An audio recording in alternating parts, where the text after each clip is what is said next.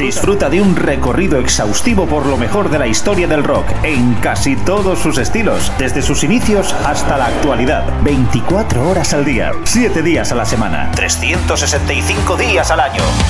Pop, rock, folk, blues, punk, hard, heavy, country, garage, grunge, soul, alternativa. Todo ello y mucho más en Radio Free Rock. Síguenos también a través de radiofreerock.com o a través de nuestras cuentas en Instagram, Twitter y Facebook. Hola, ¿qué tal? Muy buenas, ¿cómo estáis? Eh, bienvenidos a una nueva edición de La Gran Travesía de la mano de Jesús Jiménez, una cita con el mejor rock de todas las épocas en Radio Free Rock. Hoy con un programa donde recordamos a uno de los grupos más legendarios del rock o del heavy metal, si preferís, Motorhead, y a su líder, Lemmy, el añorado.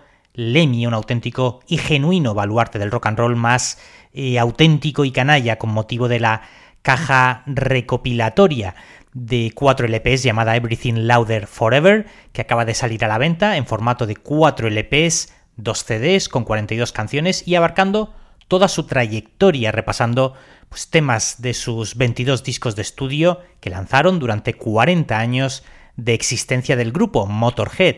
Evidentemente, en un solo programa, pues no vamos a poder abarcar eh, la totalidad de su trayectoria porque es imposible, así que nos centraremos en sus inicios y recorreremos también gran parte de la década de los años 80. Para ello, nos acompañarán, también eh, dos grandes seguidores del grupo con los cuales charlaremos durante este programa, Chema Gallego, responsable del lanzamiento del disco recopilatorio con la discográfica BMG y también director de la, de, bueno, de la central de comunicación que se dedica a la comunicación, al marketing, al management en la industria del disco y Fernando Tanxencias, redactor de Popular 1, autor de dos libros, todo en el nombre del rock and roll, sus dos volúmenes, en el cual pues eh, viene una entrevista en su primer volumen a tres antiguos miembros del grupo. En primer lugar a Lemmy, la última entrevista que concedió a un medio español fue en julio del año 2015, apenas unos meses antes de fallecer, y fue a Popular 1 y a Fernando Tansencias con Borja Vera. También aparece en el libro entrevistas a Phil Campbell, guitarrista que, bueno, pues que le acompañaría en Motorhead desde mitad de los años 80 hasta 2015, y también Fast Eddie Clark, otro de los fundadores del grupo, hasta que abandonó la banda en 1983 se da la extraña casualidad y desgracia que los tres integrantes fundadores de Motorhead fallecerían en poco más de dos años los fundadores, el batería Phil Taylor en noviembre de 2015, un mes después Lemmy y en enero de 2018 el guitarrista Fast Eddie Clark.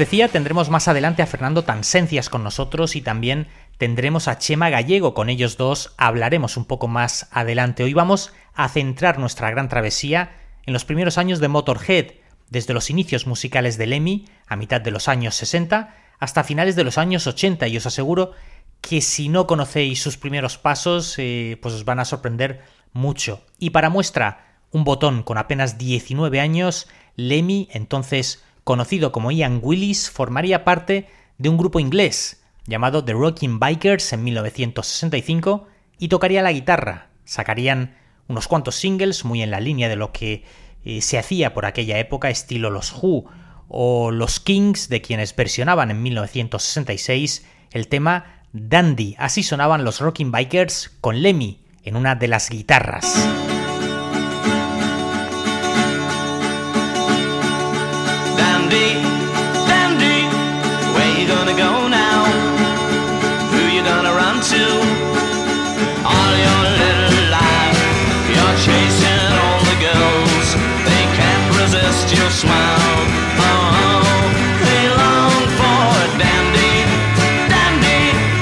Tickling the ladies, ticklin' the fancy, pouring out your charms to meet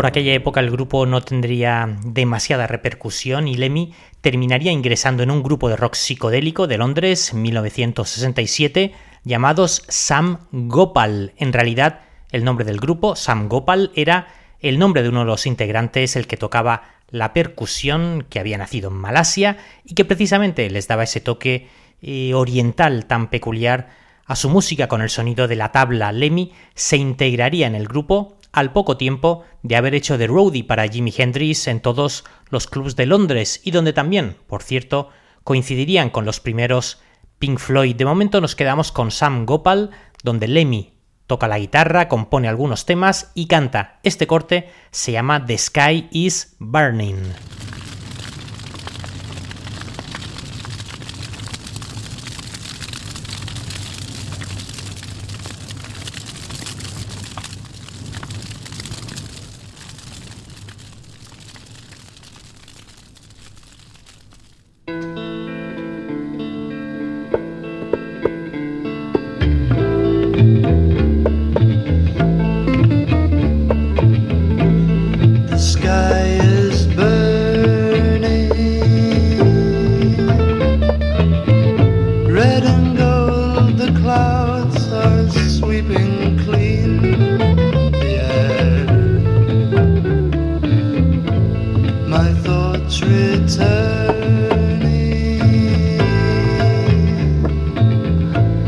To time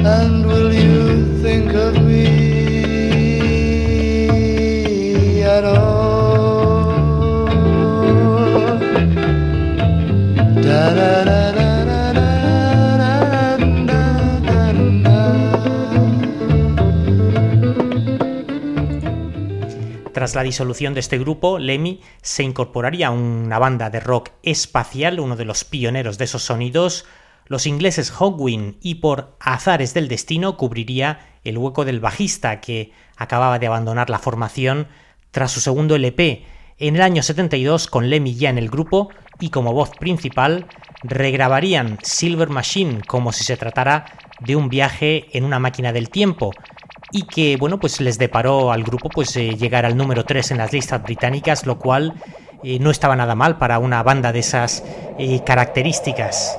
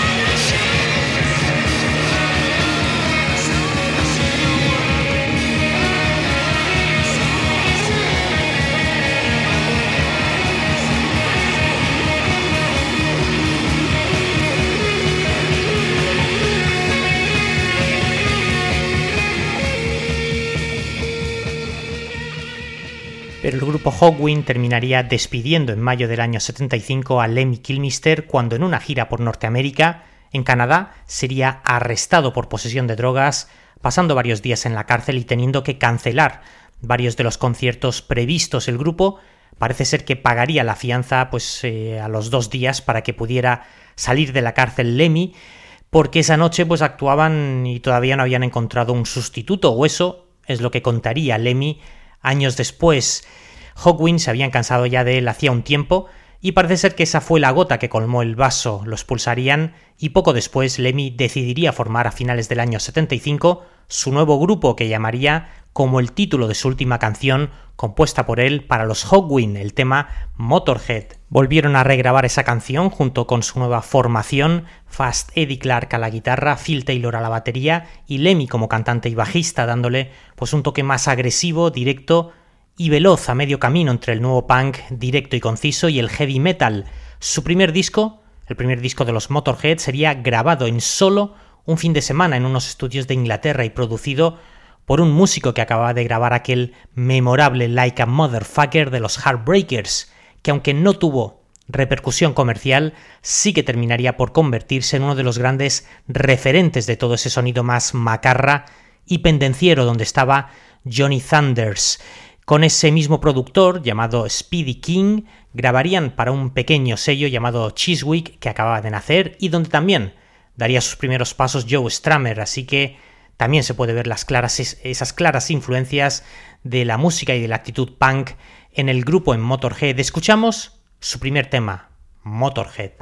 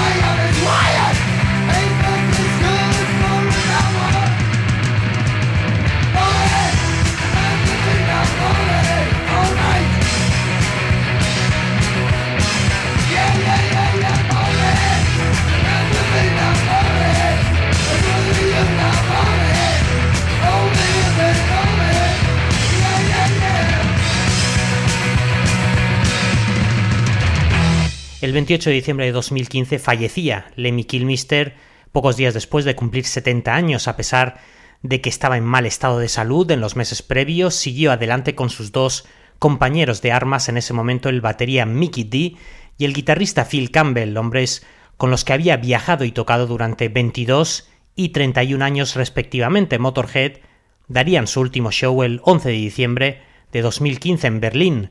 Fallecería Lemmy poco después, dos semanas después, y su certificado de defunción citaba el cáncer de próstata y una severa arritmia cardíaca, un hombre que estaba indisolublemente unido a su banda, Lemmy era Motorhead, y él mismo afirmaba que hacía tiempo que se había convertido en su vida. Para él eso pues había dejado de ser un trabajo hacía ya tiempo. Y para comentar el lanzamiento, homenaje a toda su vida, a toda su trayectoria discográfica, Everything Louder Forever, qué mejor que charlar un rato con, con Chema Gallego, responsable de este lanzamiento, responsable de la discográfica BMG y también director de Central de Comunicación, que se dedica pues a la comunicación, marketing y management en la industria discográfica. ¿Qué tal estás, Chema?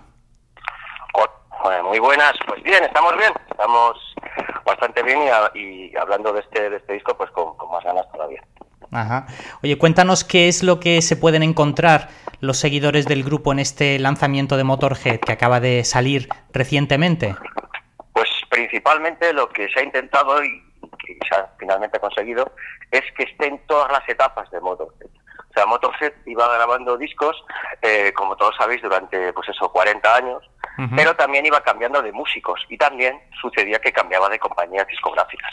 Sí. Entonces, digamos que el catálogo de Motorhead estaba un poco repartido entre 3, 4, 5 discográficas Sí. y lo que se buscaba con este lanzamiento es que estuvieran primero todas las épocas donde han aparecido músicos eh, de diferente, eh, bueno, pues eh, no sé, estilo y siempre alrededor del EMI, que era, digamos, es el, el alma mater del proyecto y sobre todo, pues eso, fue su, su líder y todo iba bajo su, su idea de hacer música. Y bueno, pues como han ido pasando diferentes músicos, pues era recopilar que estuvieran todas las etapas, todos los músicos que había y lo que hablamos, todos los, los discos representativos de, durante toda su carrera.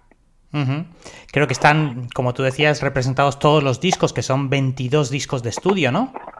Sí, eh, y luego pues eso, estos formatos eh, nuevos que sobre todo BMG está muy especializado en, en hacerlos, pues le incluye muchísimos detalles. O sea, vais a ver fotos que a lo mejor eh, no habéis visto nunca del grupo, alguna que otra anécdota. eh, la verdad es que siempre muy completo todo. Y, y luego aco- acordaros que hay diferentes formatos. O sea, yo entiendo que, que el formato, digamos, más deluxe, que es un eh, cuatro vinilos Sí. y demás, pues es, bueno, pues eh, igual no es, no está preparado para todos los bolsillos, aunque aún así siempre es una gran inversión y sobre todo pues es un buen regalo.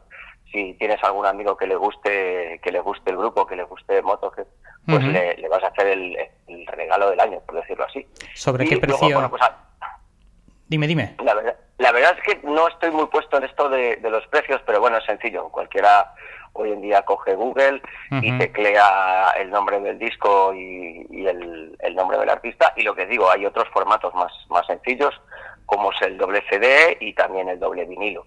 O sea que, digamos, eh, en caso de que no te llegue el presupuesto, pues te llega seguramente para, para cualquiera de los otros formatos que también están bastante completos. Lo único que, bueno, pues a nivel de detalles, pues eh, también tienen un buen libreto, también tienen fotos, pero no tienen a lo mejor todo el catálogo de fotos, libreto, etcétera, etcétera, que, Ya. tiene, que tiene el formato deluxe.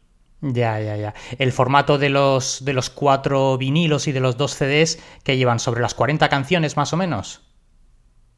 Eh, me pillas un poco porque te iba a decir que a ver si tuviera aquí uno, lo miraba en un momentito, pero no tengo aquí ninguno. Vale, no te, no te pero, preocupes. pero, mira, estoy abriendo un archivo ahora mismo donde seguramente, eh, bueno, y me suena porque en este archivo es donde, donde aparecen todos los, los títulos. Y, y bueno, sí, la verdad es que hablamos de, de cuatro vinilos, con lo cual mm, ponle una media de, sí, mm, no Más sé o menos. exactamente cuántas canciones pueden entrar por cada cara, porque ya sabes que también eh, tenía temas muy cortitos, igual que mm, de vez en cuando le daba por hacer algún tema un poco más extenso. Pero bueno, eh, en definitiva lo que es lo que hablamos es que está la, la recopilación, digamos, de todas las etapas de Motorhead, que en muchas ocasiones he intentado conseguir. Me consta en, en otros trabajos que he tenido que, siempre se buscaba, a lo mejor pues faltaban dos o tres discos de una de una época donde bueno pues no había mm, oportunidad de conseguir las los audios ni, cons- ni, ni que había forma incluso de pactar con la discográfica para que para que los cediera y, bueno, pues aquí al final se ha conseguido y también era una, según me cuentan, según las notas internas que nos que nos cuentan desde, desde DMG, sobre todo desde Londres, era una como una especie de reivindicación que quería hacer Ujú. que quería que, que, bueno, pues intentar conseguir que eh, todas las etapas, o sea, todas las épocas, por evidentemente por las que él pasó y sobre todo en referencia a todos los músicos que también pasaron por la formación. Es muy bueno también escucharlo, digamos, ponerlo como suele hacer la gente, ¿no? Cuando ponemos un disco, pues pones la aguja o pones el CD Ujú. y dejas pasar y vas escuchando canciones que son de diferentes épocas Ya. pero que en realidad te das cuenta de que siempre hay un nexo de unión, aparte de, de- de la forma característica de tocar el bajo, que siempre todo el mundo ha dicho que, que Lemmy tocaba el bajo como si fuera una guitarra y por eso le sacaba ese sonido, también la voz, evidentemente, de Lemmy, y por supuesto, pues eso, que había parte, había épocas donde, donde había partes más rápidas, había épocas donde, donde Motorhead fueron más punk, también épocas donde, donde llegaron a ser incluso más heavy metal, y bueno, pues eh, están sintetizadas, están sintetizadas todas las épocas y, y cada músico también le daba su punto de vista, pues tanto hay golpes de batería o riffs de guitarra que también se nota inmediatamente. Y es, es muy entretenido el, el coger el libreto y según vas escuchando las canciones vas viendo quiénes son la, la gente que colabora, que ha participado, que ha grabado estas canciones porque te das cuenta de, de que son eh, músicos muy, en muchos casos diferentes, pero que están todos bajo, bajo el, el amparo y el paraguas de, de la forma de, de hacer música y de todo lo que quería hacerle. Ujú. Oye, ¿y cómo conociste tú a Motorhead? Los llegaste a entrevistar, creo, ¿no?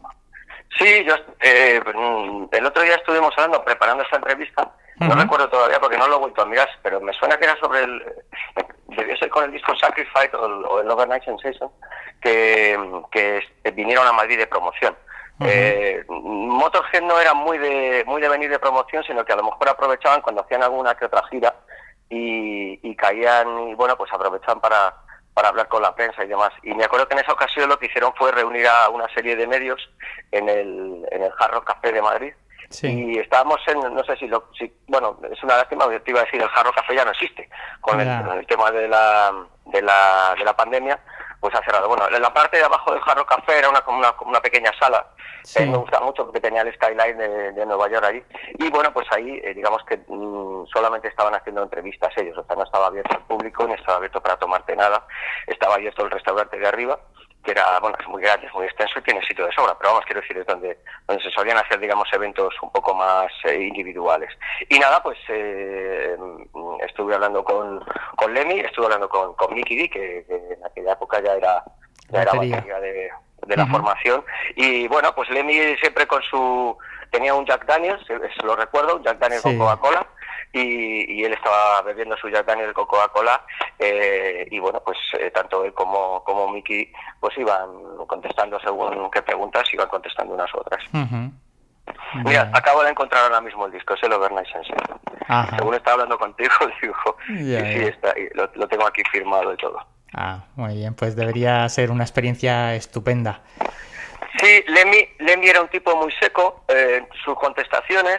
eh, quiero decir, igual que Mickey te explicaba más detalles de alguna cosa tipo grabación o porque se había hecho esta canción, creo recordar, o, o alguna etapa anterior de la banda, y Lemmy te miraba así con, con, con cara desafiante, te contestaba, pero digamos que mm, era par con palabras, o sea, yo mm, luego en otras ocasiones he tenido oportunidad de saludarle en algún que otro festival, en algún que otro backstage, y, y bueno, pues había veces que estaba como más simpático y, y sin problema, y otras veces a lo mejor estaba preocupado porque, pues no sé, pues algo pasaba dentro del grupo, o que, no sé, pues el amplificador no sonaba como él quería en la prueba de sonido y cosas de esas, y estaba preocupado por, por detalles de, de- de- de intentar salir y darlo todo y hacerlo bien.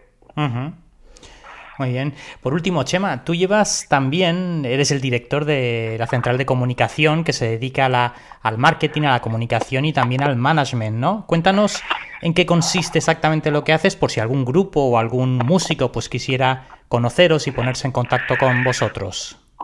Pues lo que hacemos principalmente es eh, pues una labor parecida a lo que te estoy explicando con, con el tema de motos. que Lo que hacemos habitualmente desde hace muchos años es eh, trabajar con, con vosotros, con los medios de comunicación, facilitaros eh, determinados eh, discos, productos, grupos, tanto que estén en gira o que acaben de sacar discos, y intentar que, que la información os llegue a vosotros, facilitaros todo tipo de detalles como tener los audios, tener, eh, pues no sé, eh, si hacen falta porque sois un medio, pues tipo página web o revista, pues a lo mejor conseguiros los vídeos, fotografías, o sea, y luego facilitaros evidentemente las entrevistas para que para que también todo el mundo se entere de que, de que ha salido un disco, que hay un grupo de gira y demás. En realidad es comunicación, es decir, lo que hacemos es comunicar a los medios todos lo- los, los lanzamientos que, que hacemos, porque trabajamos en giras, o si es en un festival, pues en torno a todo lo que se des- desarrollará en el festival, los grupos que van anunciándose en el cartel, etcétera, Ya. etcétera, etcétera.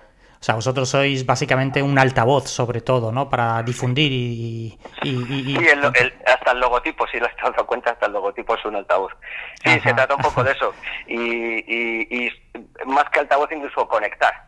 Conectar gente, ¿sabes? Lo que intentamos es que si un grupo nos contrata porque va a sacar un disco y quiere que evidentemente todos los medios de comunicación sean incluso en muchos casos de estilos diferentes, pues que, que su música llegue, que la gente les escuche, que luego ya cada uno haga su valoración y bueno, por lo menos que lo que hablamos, muchos de los de los lanzamientos que, que hacen que hacen los grupos pues tienen una inversión, una inversión en tiempo, en dinero, en horas de estudio, en horas de local de ensayo, en intentar que la canción sea mejor y darle vueltas y vueltas y vueltas hasta que la consiguen. Y si todo esto, todo esto luego no tiene un reflejo en que los medios de comunicación difundan esta canción y llegue al público, pues entonces digamos que el trabajo se queda, se queda a medias. Claro. Eh, tú puedes haber hecho la mejor canción del mundo, pero si no has conseguido contactar con el público, que es el, el, Claro. proye- el trayecto que hacemos nosotros, es decir, músicos o managers o discográfica con medios de comunicación y esos medios de comunicación a la vez con, con el público que son, pues en tu caso, tus oyentes. Ujú. Pues muy bien, pues nada, Chema, muchas gracias por tu tiempo y mucha suerte con este estupendo lanzamiento que sin duda se antoja como la recopilación más destacada y definitiva de los 40 años del grupo de Motorhead. Sí, yo creo que va a ser para, ya te digo, para el que esté pensando en hacer algún regalo, rollo prenavideño o Claro. navideño y cosas de estas, pues puede ser un buen momento. Estamos también trabajando otra serie de cosas, como por ejemplo el, el quíntuple, o sea, una caja de cinco, cinco vinilos y cinco CDs de Sepultura, donde además ahí como curiosidad se incluye un EP que nunca se llegó a editar, solamente lo editaron en Japón y en Brasil con versiones, donde hay versiones desde, desde U2 a Devo, a Exodus, o bueno, pues está también interesante.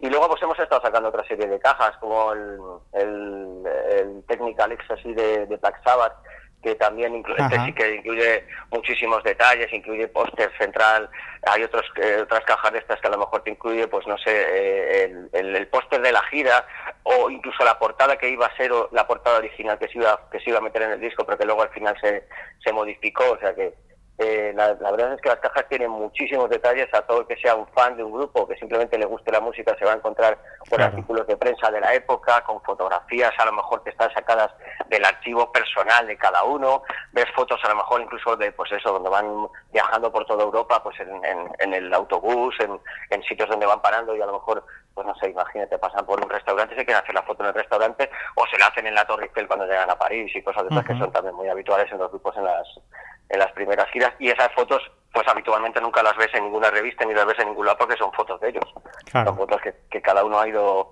guardando y que de repente pues eh, salen ahí luego también hay muchos donde eh, cuando son por ejemplo que otro de los discos que sacamos en directo hace hace unos meses de Motorhead hay mucha mucho comentario y mucho detalle de la gente que trabajaba con Motorhead porque tú sabes que en el caso de Motorhead ellos siempre siempre cuidaba mucho a todo el personal que, que trabajaba con ellos. Lemmy, eh, antes de, de tocar el bajo y estar en un grupo, pues también era técnico. Es decir, era eh, acuérdate que, que la, le- la famosa leyenda que, ¿no? que no leyenda, claro, que él trabajó para Jimi Hendrix.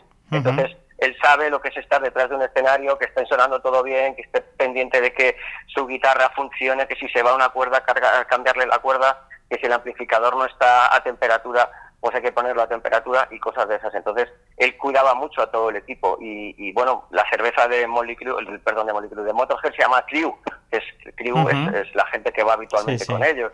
Entonces, cualquier tipo de detalles. Cuando empezó la pandemia, pues eh, el Motorhead, bueno, como todos sabéis, Lemmy falleció, pero eh, digamos que dejó una especie de legado que, que defiende la defiende la familia y que y que defiende la familia de él y de la familia de los otros músicos que ya tampoco están con nosotros. Entonces, Sí. digamos que muchas de estas cosas ya las dejaron planificadas. Sabían que en el año tal iba a ser el aniversario de no sé qué y eh, el- ellos mismos le dieron el visto bueno a todas las cosas que se iban a publicar. Es decir, que muchas de estas de estas cajas o de estas nuevas ediciones que, que están refrendadas incluso por ellos antes de fallecer, pero que no luego las ha refrendado el, el- la gente, digamos que está que tiene su legado, que suelen ser sus familiares y demás historias. Y lo que te decía cuando empezó la pandemia, lo primero que hicieron fue intentar recaudar dinero para la gente que, que estaba trabajando en la carretera y que son los, los auténticos también defensores de, de los grupos y que son parte fundamental y esencial para que para que los grupos funcionen bien y hagan unas buenas giras.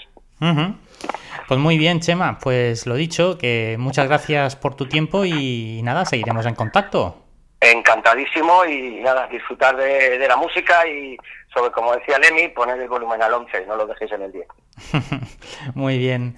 Venga, Chema, muchas gracias. Chao. Gracias, un abrazo, un abrazo, Chao. adiós.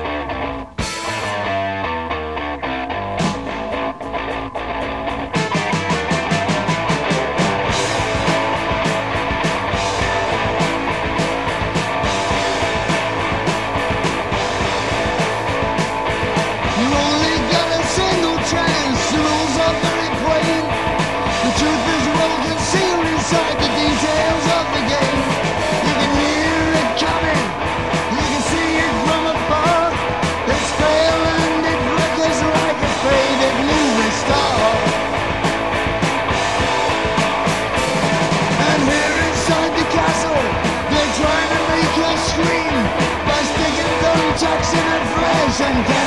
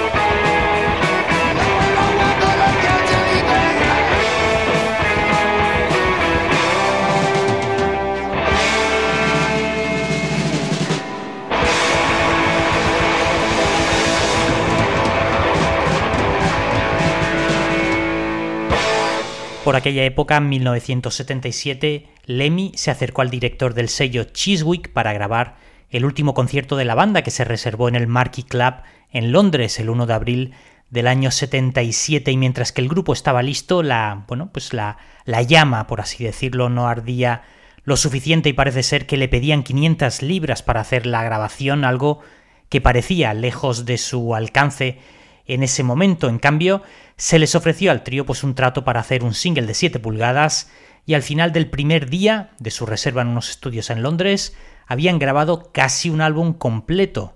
Cuenta la leyenda que el director del sello quedó impresionado por lo que escuchó y les dijo al grupo que siguieran adelante y el 21 de agosto de ese mismo año el debut oficial de la banda, Motorhead, sería lanzado a través del sello. Escuchamos una de las canciones que grabaron durante esas míticas sesiones de su primer disco, pero que aparecerían varios años después en un EP, la versión que hacían de los ZZ Top, Beer Drinkers and Hell Racers.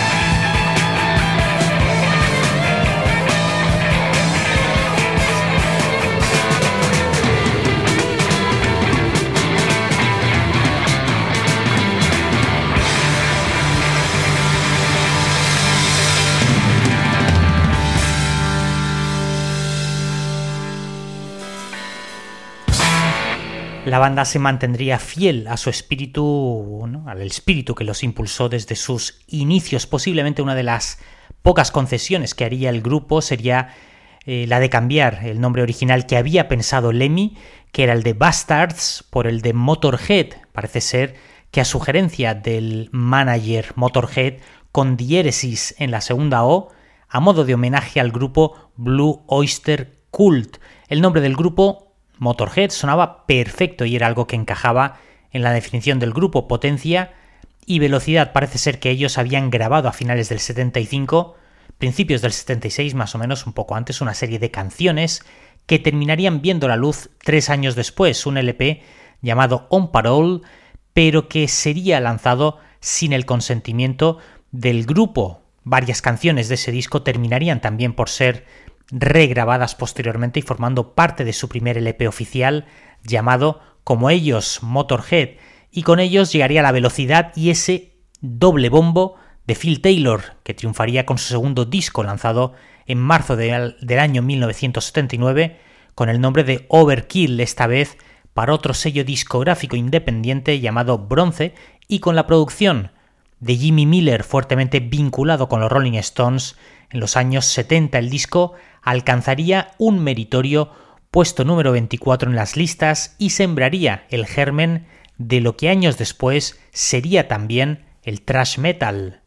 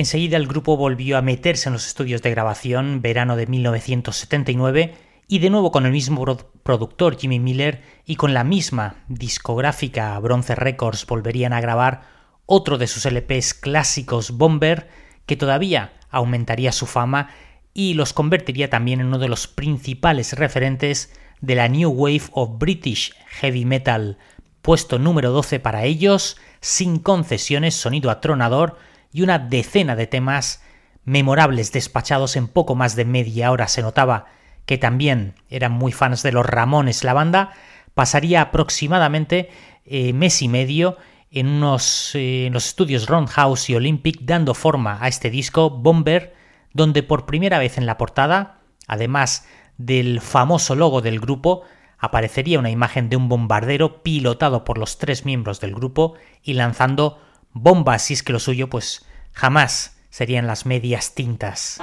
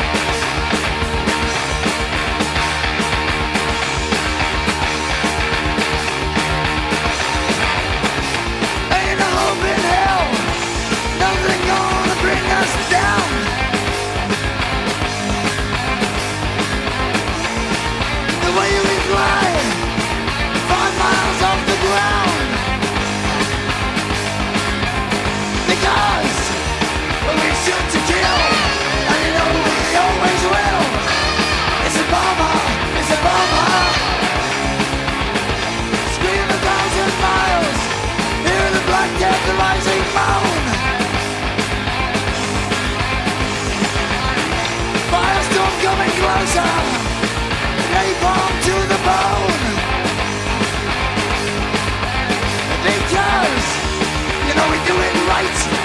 I mention every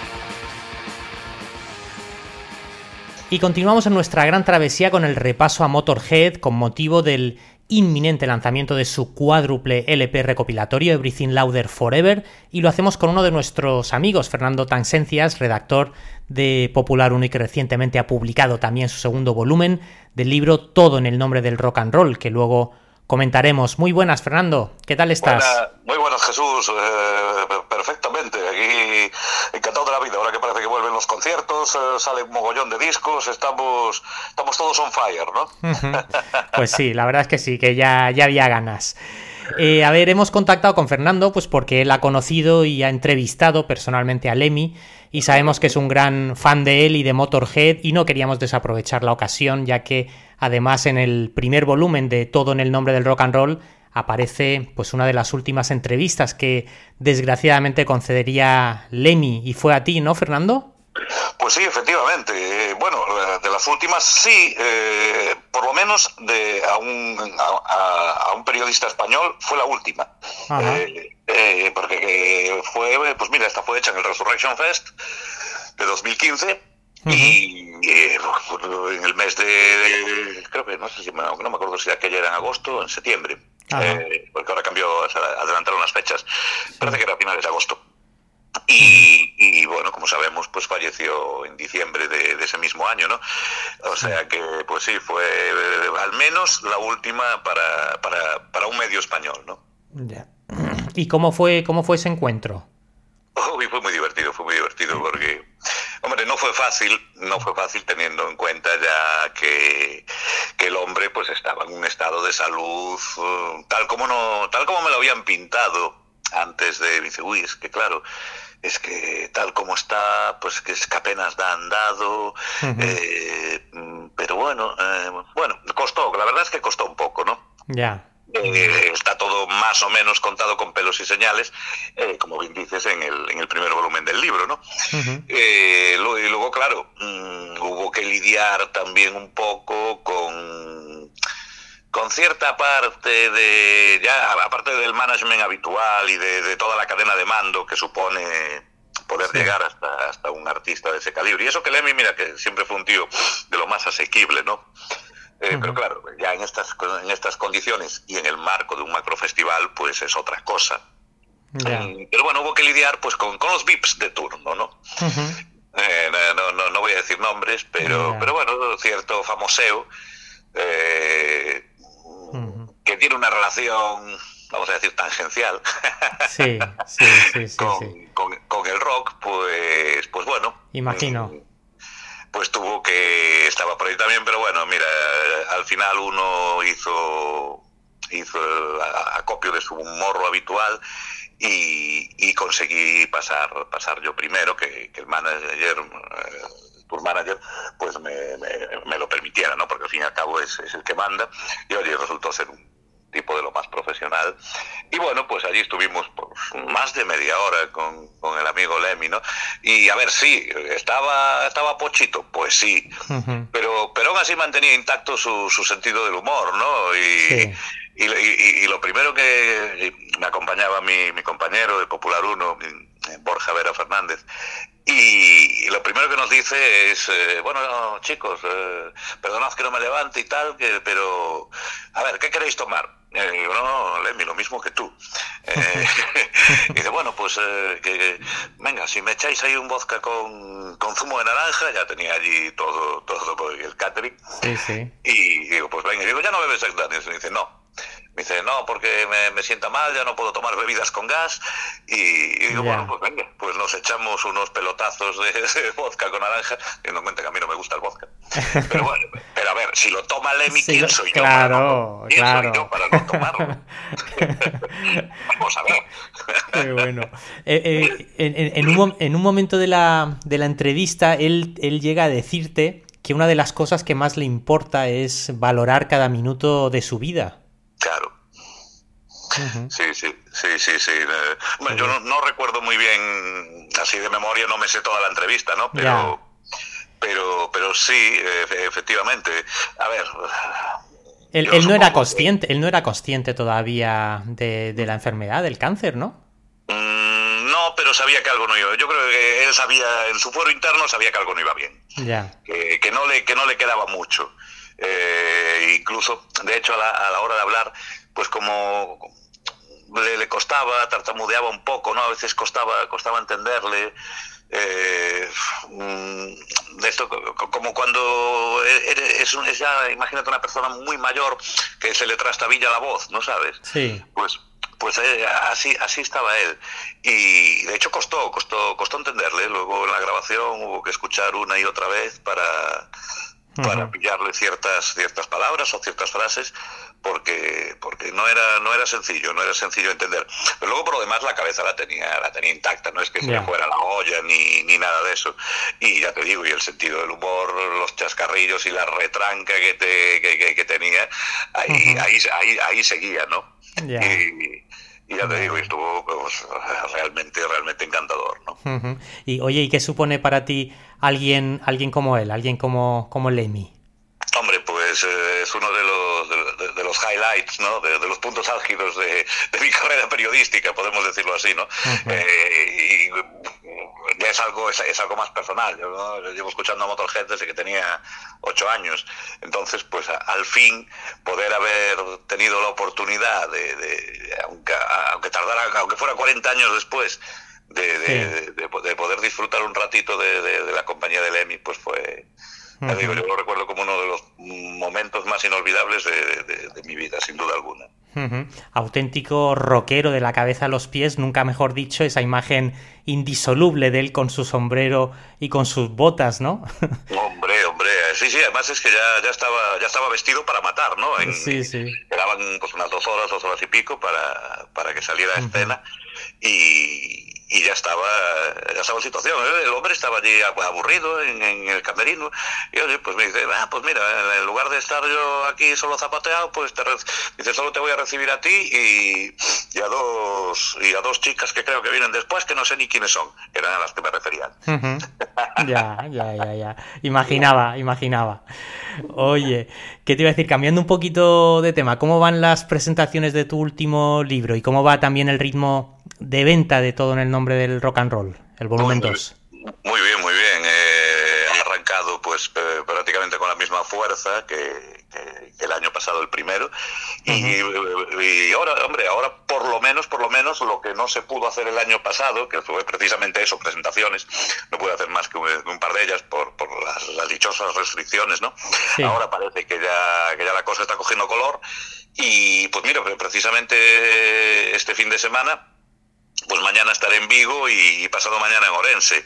Eh, luego dentro de 15 días otra aquí en Coruña y por los aledaños. Y la idea es ya a partir de enero, pues eh, siempre aprovechando pues algún concierto, pues moverlo y moverme yo, eh, eh, pues ya fuera de, de- de Galicia, ¿no? Pues sea Madrid, Euskadi, Cataluña, allá donde, donde, donde me dejen y donde eh, pueda aprovechar a la vez también por lo menos un día o dos de, de conciertillo, pues mira, mata- eh, ma- ma- mato dos pájaros de un tiro y, y- y genial. O sea que supongo que a partir de, enero, pues, Ujú. pues em- em- empezar a mi gira peninsular. Empezar a tu tour, ¿no? Qué bueno. Sí, sí, sí. Y, y Esa es la idea, esa es la idea cuando menos. Ajá. ¿Y tienes previsto en un futuro a lo mejor un volumen 3 o eso queda todavía lejos?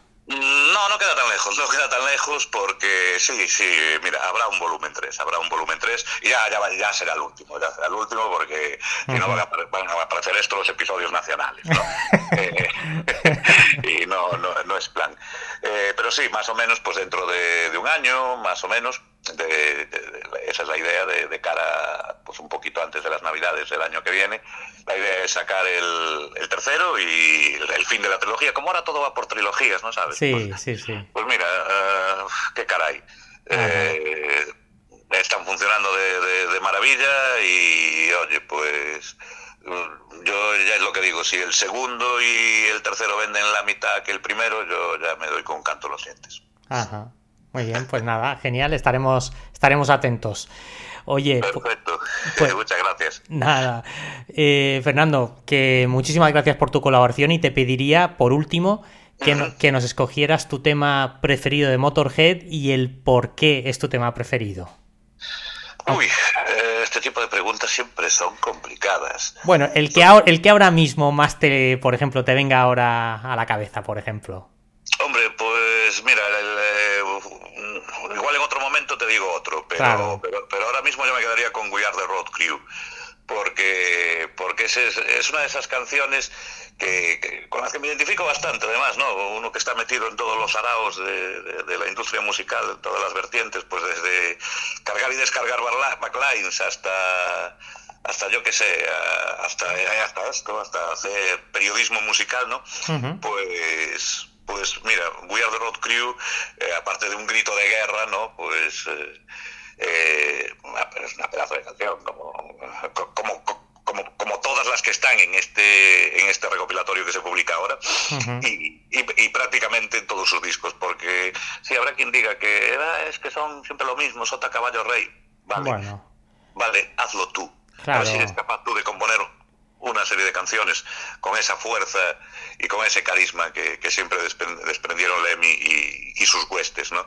Porque eh, ya no es solo Lemmy, es que, es que los tipos que siempre tuvo a su lado, es que eran igual de pendencieros que ellos, o sea, eh, eran, eran de esos que siempre, Motorhead siempre fue una banda de esas que destiló peligro, ¿no? Ujú. que, que- que sí, eh, sonaban, lo, lo suyo era sonar más alto y más fuerte que nadie, pero y les daba igual el sonido. Lo importante, lo importante era la, la- la- la- la fuerza y la intensidad de los conciertos. Yo vi a Motorhead hace en los 90 en un cuchitril en Santiago de Compostela que sonaba, que sonaba aquello, bueno, es que ni sonaba ya, pero da- pero daba, daba igual. Tú sabes, tú sabes el jaleo que se montó allí. Pero vamos, brutal. Y de aquella, pues mira, iban heavies, iban punks, iban hardcoretas, eh, Sí, atraía a todo tipo de público. Que esa es otra de las grandes virtudes de, de la banda. Que se- al destilar ta- ta- tanta autenticidad, siempre eh, es una banda que se hacía querer por, por, por Claro. todo el mundo, ¿no? Sí, Incluso ahora, pues mira, ahora tienen otro tipo de público, los que les compran las camisetas en los grandes almacenes. Sin saber quiénes son, sin saber quiénes son, por supuesto. Sin saber quién es Le- ni Lemmy ni Motorhead. Efectivamente, pero bueno, eso es otra historia. Sí, pero mira, eso como decía el propio Lemmy, a él le da igual, dame el dinero y cállate la boca. buena, buena filosofía. Claro. Pues, pues nada, Fernando, oye, que muchísimas gracias por tu, por tu tiempo y que te deseamos toda la suerte. Un placer, un placer siempre charlar un ratito con vosotros. Venga, muchas gracias, un abrazo. Un abrazo. Chao, chao.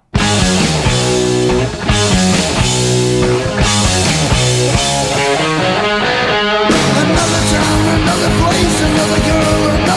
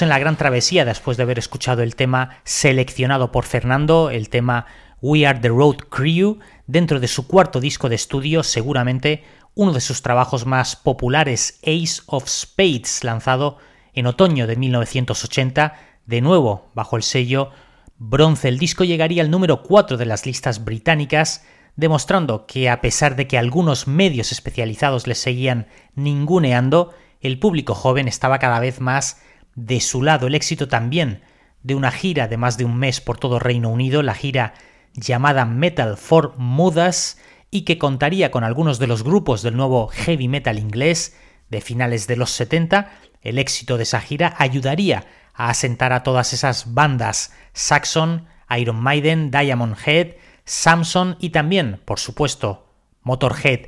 En el año 81 ya el grupo pues daría más de 100 conciertos en apoyo de ese disco Ace of Spades, una serie de conciertos que quedarían plasmados en su primer LP en directo No Sleep Till Hammersmith, lanzado por fin en verano del año 81 y que a pesar de su título, la gira no pasaría por ese mítico recinto. El Hammersmith Odeon era un disco en directo grabado en eh, varias ciudades británicas y que cuando el disco salía a la venta, pues parece ser que Motorhead en ese momento estaban en una gira norteamericana con Ozzy, quien acababa de salir de los Black Sabbath año 1980. Pues bien, este disco en directo, No Sleep Till Hammersmith, sería número uno en la lista de éxitos británica, todo un punto de inflexión en la historia del heavy metal y demostrando que la legión de seguidores de dicho estilo iba constantemente en aumento. Poco después, The Number of the Beast de Iron Maiden haría lo propio en el año 82. Parecía impensable que dos discos de esas características con poquísima promoción, solo con el boca a boca de los seguidores y fanzines especializados, llegaran a triunfar este corte que os ponemos es precisamente de ese concierto No Sleep Till Hammersmith, el tema llamado The Hammer. This one is dedicated to Little Philbin. This is called The Hammer.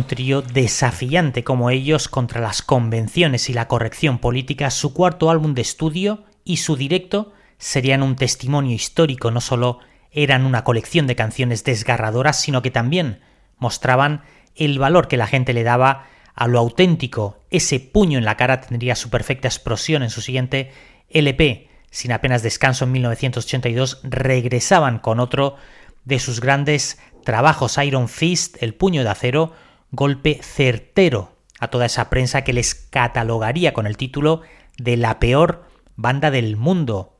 Se daría la paradoja que en algunas revistas especializadas saldrían elegidos como la mejor banda del año y también la peor banda del año, demostrando lo polarizada y dividida que estaba en ese momento pues eh, eh, la prensa, los críticos especializados y los seguidores. Iron Fist seguiría con el éxito del grupo, aunque bajaría algo con respecto a los anteriores discos, llegando al puesto número 6 en las listas y mostrando algunos signos de cansancio en algún miembro del grupo. Fast, Eddie Clark, dejaría el grupo tras ese disco, Iron Fist, y Phil Taylor le seguiría dos años después. Esta es la canción que daba nombre al disco, Iron Fist.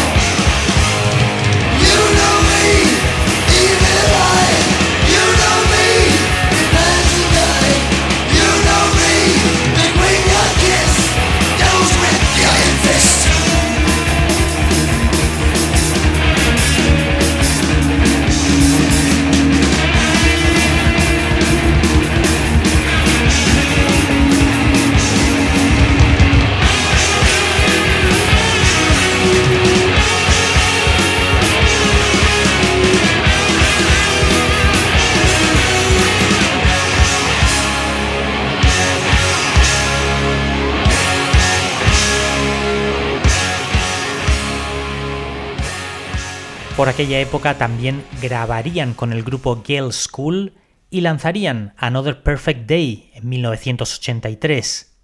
Y tres años después llegaría Orgasmatron, imposible ser más preciso en un título de un disco, con unos renovados Motorhead, por primera vez con dos guitarras fijos, Phil Campbell y Michael Burston, y el batería Pete Gill, y con un nuevo sello recién creado por parte del equipo de la banda, el sello GWR. El disco se cerraba con esa, con esa eh, demoledora canción que daba nombre al disco, la canción llamada Orgasmatron y con una letra que decía algo así como dos mil años de miseria, de tortura en mi nombre, la hipocresía se hizo primordial, la paranoia es la ley. Mi nombre se llama religión, sádica, puta sagrada. Tergiverso la verdad, gobierno el mundo, mi corona se llama engaño. Soy el emperador de la mentira. Tú te arrastras a mis pies. Te robo y te mato, tu ruina es mi ganancia, y todavía sigues adulándome y te deleitas con tu dolor. Y todas mis promesas son mentiras. Todo mi amor es odio. Yo soy el político y yo decido tu destino. Marcho ante un mundo martirizado, un ejército para la lucha.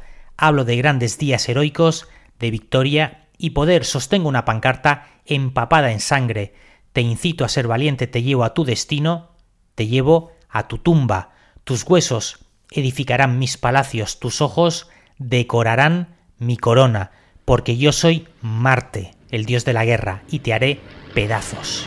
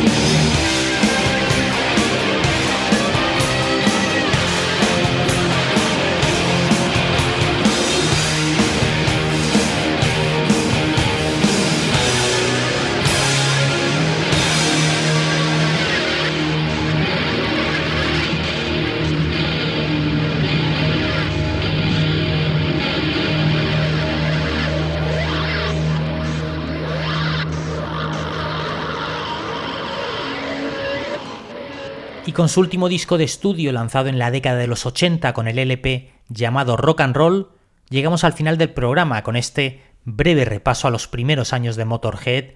Más adelante tendremos la segunda parte, como siempre, muchas gracias a todos por vuestra compañía, en especial a Fernando y a Chema por colaborar con nosotros, y muchas gracias también a todos los mecenas que nos apoyáis y mantenéis con vida la llama del rock and roll y nuestra gran travesía. Y ya sabéis, si alguno os apetece, por el precio de una cerveza al mes, podéis apoyarnos y así, además, acceder a más de 500 programas en exclusiva de nuestro archivo histórico. Nos vamos con el tema Cradle to the Grave. Chao.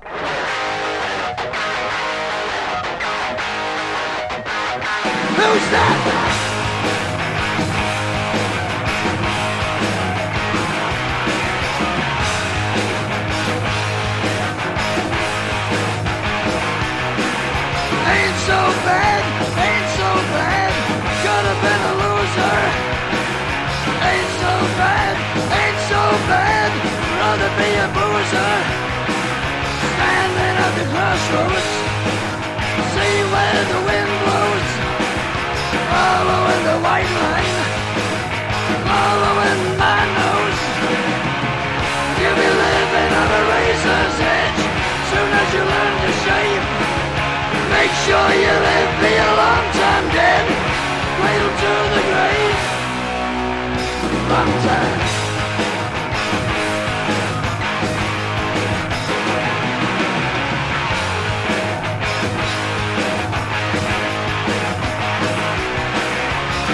Too good, don't look good, but it'll get worse. Don't look good, don't feel good. It's gonna take years. I drive you nuts, babe. Cause if you ain't certain, it'll kick you in the guts, babe. And leave you hurting. Don't matter up or down, sideways and around. You feel good, do it. And then get out. You'll be living on the razor's edge. Listen to what I say. Don't spend your life in your own bed. Cradle to the grave. Ah!